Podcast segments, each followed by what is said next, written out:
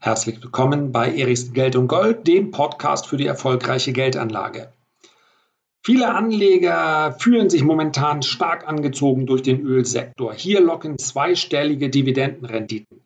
Genau in dieser Phase scheint es aber, dass einige große Hedgefonds in massive Probleme geraten könnten und die fürchten sich vielmehr vor dem Ölsektor. Wer hat denn nun recht? Der private Anleger, der sagt, kaufen, wenn die Kanonen donnern, oder die Hedgefonds, die in Scharen Reis ausnehmen? Diese Frage möchte ich in der heutigen Ausgabe besprechen. Gleich zu Beginn der kleine Hinweis, Technik ist ja eh schon nicht mein Steckenpferd. Jetzt habe ich auch noch mein Mikro zerdeppert. Also, diesen Podcast nehme ich jetzt mit dem Mikrofon des Laptops auf. Insofern wird der Sound, wird der Ton in dieser Ausgabe etwas schwächer ausfallen, etwas halliger vermutlich sein. Ich bitte da um Verständnis. Ich werde schnellstmöglich für Ersatz sorgen. Wie schnell schnellstmöglich in diesen Umständen dann sein wird, das kann ich nicht genau sagen. Und sollte jetzt gleich eins meiner Kinder an der Tür klopfen, dann bitte ich dich ebenfalls um Entschuldigung dafür. Aber ich glaube, die wesentlichen Inhalte werde ich auch so rüberbringen können.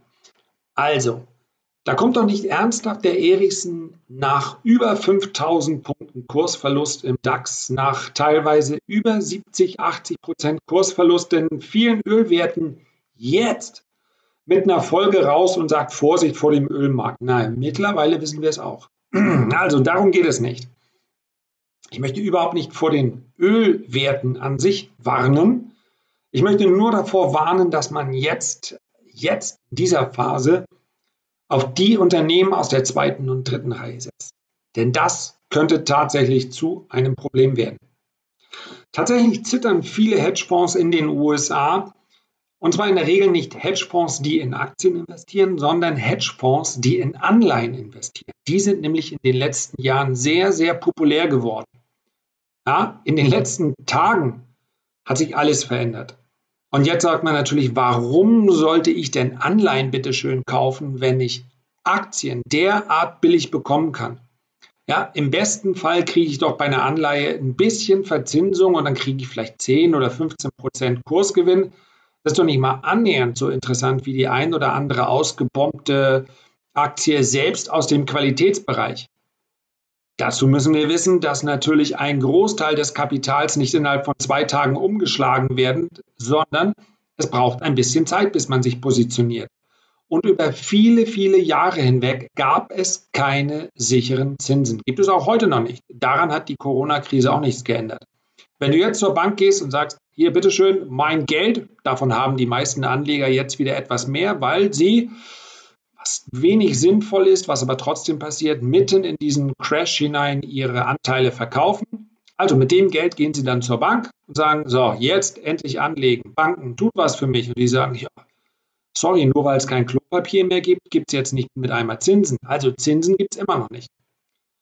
Und viele Milliarden, ja Billionen sind aus diesem Grund in den letzten Monaten und Jahren in ganz bestimmte Fonds geflossen, die zum großen Teil für Privatanleger gar nicht zu zeichnen sind. Das sind genau die, wo dann sich viele Privatanleger in Foren darüber aufregen, ja, die Großen, die kriegen ja noch Zinsen, die machen ihre Deals und wir Kleinen haben das Nachsehen. Ja, das stimmt in vielen Marktphasen. In dieser Phase kannst du dir aber sehr, sehr sicher sein, dass sich die Großen gerne mit dir an einen Tisch setzen würden und sagen, okay, dann lass uns doch tauschen. Denn du kannst Cash halten. Du kannst nachkaufen. Das können die Großen nicht alle. Selbst die ganz großen Private Equity, ja selbst die Hedgefonds können das nicht einfach so machen. Die sind nämlich darauf angewiesen, dann zu investieren, wenn das Kapital kommt und sehr häufig müssen sie genau dann verkaufen, wenn sie am liebsten halten würden, weil sie wissen, Mann, das sind aber auch schlechte Preise, da muss ich jetzt mal durch. Geht nicht. Wenn der Kunde sein Geld abzieht, muss der Hedgefonds, muss der, auch der klassische Aktienfonds, muss Anteile verkaufen. Damit verstärkt er dann im Übrigen noch diese Abwärtsspirale. So, was haben diese, warum haben diese Hedgefonds jetzt Angst? Weil sie dort investiert haben, wo es eben noch Zinsen gab. Und wo war das? in der zweiten Reihe der Anleihen. Also, A-Ratings, Triple-A-Ratings wie Staatsanleihen und auch sehr, sehr große Dow Jones-Unternehmen, die sind auch in den letzten Jahren nur ganz schwach verzinst worden. Das heißt also zwischen Staatsanleihen 0%, in den USA 1% bis 1,5% hat sich jetzt auch erledigt, in Europa 0%, bei großen, sehr finanzstarken Unternehmen vielleicht zwischen 0,5 und maximal 1,5 Prozent. Und wenn jetzt jemand sagt, nee, das, das reicht mir nicht, ich wollte mehr haben, dann hat, konnte er 5 oder 6 oder gar 7 Prozent Zinsen bekommen. Wo? Von diesen Fonds, die in Anleihen der zweiten Reihe investiert haben. Und zweite Reihe hört sich jetzt erstmal nicht so schlimm an, hört sich an wie gesunder Mittelstand, ist es aber ganz häufig nicht. Dieser Markt der Anleihen mit einem Rating von B bis hin zu BB, Triple B, also A heißt ähm, super, Triple A heißt alles perfekt, kein Ausfallrisiko. Wenn wir in den Bereich B kommen, sind wir schon im Bereich der Ramschanleihen. Die heißen Ramschanleihen, das ist jetzt nicht alles totaler Schrott, der da gehandelt wird, aber da steigt dann schon das Risiko, dass unter bestimmten Umständen die Anleihe auch mal ausfallen kann. Also sprich, das Unternehmen die Zahlungen dieser Anleihe nicht bedienen kann oder die Anleihe nicht zurückbezahlt. Und über zehn Jahre hinweg waren unter bestimmten Umständen einfach nur irgendwelche AGBs, die letztendlich keinen interessiert haben, im Übrigen auch keine institutionellen Anleger. Jetzt haben wir sie aber. Jetzt sind diese bestimmten Umstände. Und was hat das Ganze mit dem Ölsektor zu tun? Der Markt für Ramschanleihen ist geradezu durchseucht, verseucht, um mal dieses äh, plakative Wort zu nehmen, mit Anleihen aus dem Ölsektor. Nicht von einer Royal Dutch Shell, nicht von einer Exxon Mobil, nicht, auch nicht von einer Gazprom, auch nicht von einer britischen BP. Das sind die Aktien, die mussten gar nicht so viele Zinsen bezahlen. Jetzt, wenn sie Anleihen ausgeben müssten, äh, vermutlich müssten sie jetzt auch ein bisschen was drauflegen, weil natürlich der gesamte Sektor so unter Druck ist. Aber es geht in der Regel um diese ganzen Schieferölunternehmen aus den USA. Wenn ich es mal ganz, ganz persönlich sagen darf. Sowieso eine Branche, mit der ich so meine Probleme habe. Denn die USA haben, und das lässt sich exakt so ohne Einschränkungen sagen, die USA haben auf Kosten ihrer Umwelt es geschafft, von einem Nettoölimporteur zu einem Nettoölexporteur zu werden. Durch Schieferöl, Schiefersand, ähm, dieses ganze Öl, was letztendlich nicht sprudelt, das muss man sich wie bei so einer Quelle vorstellen in äh, Saudi-Arabien, also einmal in den Boden reinbohren und dann wird schon irgendwo das schwarze Gold sprudeln. Nee, das wird mit Hilfe von Chemikalien aus dem Boden rausgeholt. Das Ganze ist, ich habe überhaupt kein Problem, das zu sagen, weil ich ja hier kein Nachrichtendienst bin, sondern es geht um meinen Standpunkt. Das Ganze ist eine Riesensauerei. Da bleiben absolut tote Büsten zurück. So, jetzt möchte ich aber auch wieder zurück zum Anleihenmarkt kommen, ist nur meine persönliche Meinung. Also, wenn diese Schieferölindustrie nicht mehr existierte für die Umwelt, wäre es eine gute Sache. Was heißt das? Ölfirmen an sich, egal ob aus der ersten, zweiten oder dritten Reihe, sind sehr beliebt bei diesen Hedgefonds gewesen, insbesondere bei denen, die ähm, regelmäßige Zinsen versprochen haben. Das sind verschieden konstruierte Fonds, also nicht nur Hedgefonds, ja, sondern alle, die sagten, wir wollen regelmäßig an Kunden ausschütten. Da gibt es viele Konstrukte. Die sind auf diese Ölunternehmen gegangen. Warum? Weil im Vergleich zu einem Technologieunternehmen, zu einem Pharmaunternehmen, zu vielen anderen Unternehmen der Ölsektor eins liefert, und zwar Tag für Tag. Cashflow. Denn Öl wird jeden Tag verbraucht. Das heißt also, es ist ein sehr stabiler Cashflow und deswegen wurden über Jahre hinweg diese Anleihen bedient. Und genau das wird vermutlich jetzt ausbleiben. Denn der gesamte Schieferölsektor in den USA, im Prinzip sogar die großen Ölquellen in den USA, die produzieren bei 30 Dollar nämlich auch nicht mehr profitabel, nur die großen können es länger aushalten. Also Schieferöl Ölsand und, und, und alles, was dazugehört. Ja, alles, was nicht herkömmliche Ölförderung ist, egal ob onshore oder offshore, ist zu diesen Preisen unprofitabel. Und diese Unternehmen aus der zweiten und dritten Reihe, die sind im Übrigen auch nicht so finanzstark, als dass sie das zwei oder drei Jahre durchstehen könnten. Die haben auch in der Regel ihr Öl nur über zwei, drei, vielleicht vier Monate gehatcht. Das muss man im Einzelfall sehen. Da gibt es sicherlich gesündere und weniger gesündere Unternehmen. Und was passiert, wenn diese Anleihezahlungen ausfallen? Dann muss der erste Fonds den Finger heben und sagen, ja, sorry, da ist bei uns was schiefgelaufen. Wir hatten uns das anders gedacht, aber dann kam so ein Punkt, Punkt, Punkt, Virus. So, und dann kippt der erste. Und jetzt könnte man natürlich sagen, naja gut, dann gibt es halt ein paar weniger. Natürliche Marktbereinigung. Das Problem ist, das ist eine in sich verzahnte, ähm, in sich verzahnte Gesellschaft.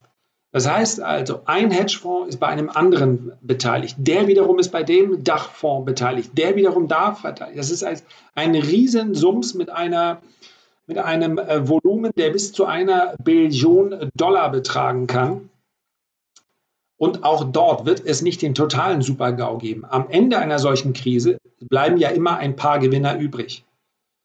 Aber ganz, ganz viele von diesen Hedgefonds sind sicherlich äh, unmittelbar in ihrer Existenz bedroht. Und jetzt sagst du dir, naja, das ist ja das Schöne, hast du ja gesagt. Ich bin ja an dem Hedgefonds nicht beteiligt. Ja, Minimum eine Million. Ich habe es zusammengekratzt, hat nicht ganz gereicht. Gott sei Dank bin ich nicht bei denen mit drin. Nee, aber wenn der Hedgefonds nicht mehr liefert, wenn der Hedgefonds also keine finanzielle Unterstützung liefern kann an das Unternehmen, dann kippt das nächste Unternehmen um. Und man muss sich das so vorstellen, dass hier ein Mechanismus in den letzten Jahren, ja, nochmal, der strategische Gedanke dahinter war, wir, die USA, wollen nicht mehr Nettoimporteur von Öl sein. Wir wollen nämlich nicht nach der nach der ähm, Pfeife tanzen, vielleicht von Venezuela, schon gar nicht von Russland, aber eigentlich auch nicht von Saudi-Arabien. Also wollen wir unser Öl selber fördern. Und weil man aber weiß, dass die Schieferölindustrie relativ ähm, bilanzschwach dasteht und vor allen Dingen auch hohe Preise braucht, hat man, ich will nicht sagen klammheimlich, aber wahrscheinlich hören es viele von euch zum ersten Mal, hat man dieses Insolvenzverfahren in der Branche leicht abgewandelt an, angewendet. Chapter 11 heißt das, wenn ein, ein börsennotiertes Unternehmen in den USA Insolvenz anmeldet. Und normalerweise wird es dann abgewickelt, das kennt man von Insolvenzen. Aber durch einen kleinen Zusatz ist es möglich, dass ein Kreditgeber zu einem Anteilseigner wird. Wie muss man sich das vorstellen? Ein Hedgefonds ich nehme das als Überbegriff für diese ganzen Fonds, die investiert sind in diese Unternehmen der zweiten Reihe beziehungsweise in deren Anleihen. Ein Hedgefonds, ja, das meinte ich, jetzt kommt der Hund, den hört ihr jetzt einfach mal mit mir, das macht gar nichts.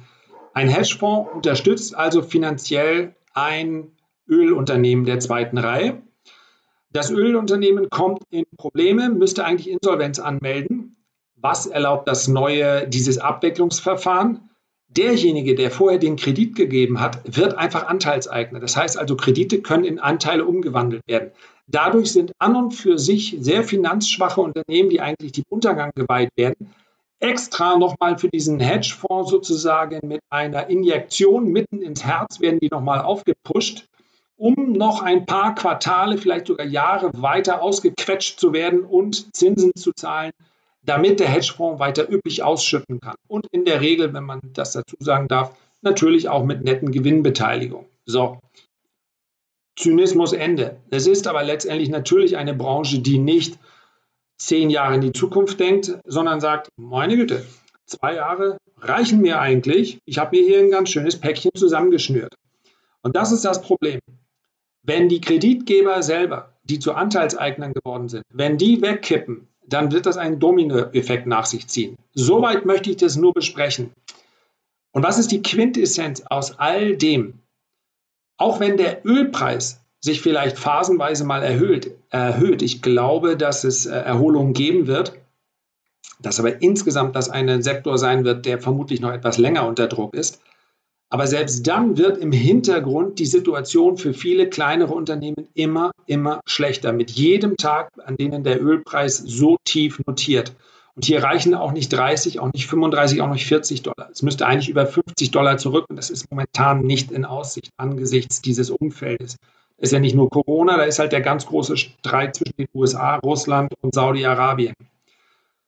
Und wenn du jetzt sagst, aber der Ölmarkt ist doch langfristig eine Gelegenheit oder nicht, wenn du sagst, die großen Unternehmen sind doch gesund, Also muss ich mich da jetzt völlig raushalten?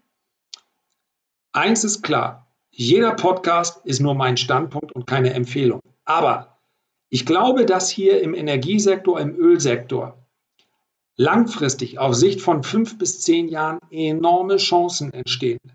Denn so schnell ist das Ende des Ölzeitalters nicht eingeläutet. Aber ich würde mich auf die Unternehmen aus der ersten Reihe konzentrieren. Das heißt also auf die BPs, die äh, Exxon Mobiles, die ähm, Royal Dutch Shell finde ich interessant, äh, Gazprom und es gibt noch ein, zwei mehr. Ja, und wenn man dort sagt, okay, ich gehe mal mit einer Tranche rein, vielleicht bei weiteren Verlusten auch noch mit einer Tranche rein, es werden einige übrig bleiben und das sind die großen. Aber die kleinen, die momentan natürlich scheinbar bombastische Dividendenrenditen ausweisen, glaubt mir, die werden samt und sonders gekürzt. Da bleibt nichts mehr übrig. Oxygen Petroleum hat gerade seine Dividende von 90 Cent. Das sah noch aus nach einer Dividendenrendite von rund 9 Prozent zusammengestrichen auf 11 äh, Cent. Und ich denke, wenn es noch ein paar Wochen weitergeht, dann wird es vermutlich noch mehr Streichungen geben. Und Streichungen von Dividenden ist dann wahrlich noch nicht das Schlimmste. Also, meine persönliche Meinung, ja, bei den Top-Werten, bei den großen Werten, bei den finanzstarken Werten entstehen Chancen. Bei den Werten aus der zweiten Reihe werden wir in ein, zwei Jahren eine massive Ausdünnung haben und die wird jetzt schon beginnen.